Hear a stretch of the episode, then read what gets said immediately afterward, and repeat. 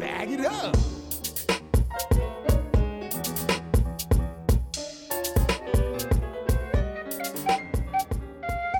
So, das ist so eine synthetische Minze, Ja. die aber nicht nach Minze schmeckt. ja, das stimmt. Aber Entschuldigung, dass ich unterbrechen muss. Ich habe jetzt nur einfach mal ganz kurz. Ähm Was? ich wollte nur einfach mal dieses Entschuldigen Sie, dass ich es unterbrechen muss, dass ich es unterbrechen muss, auch mal anwenden. Ist mal,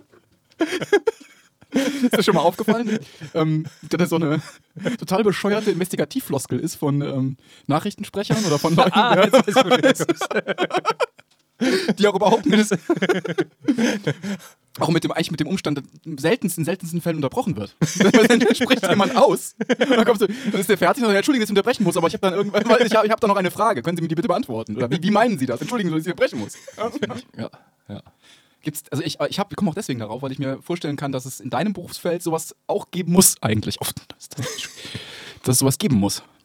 Äh, solche, solche Phrasen und Floskeln, ja klar. Also ich, ähm, natürlich nicht in meinem eigenen Gebiet, aber wo mir es unheimlich auffällt, ist ähm, in, in, äh, in eine Richtung Philosophie, die auch so ins Soziologische geht ins äh, menschliche Beisammensein.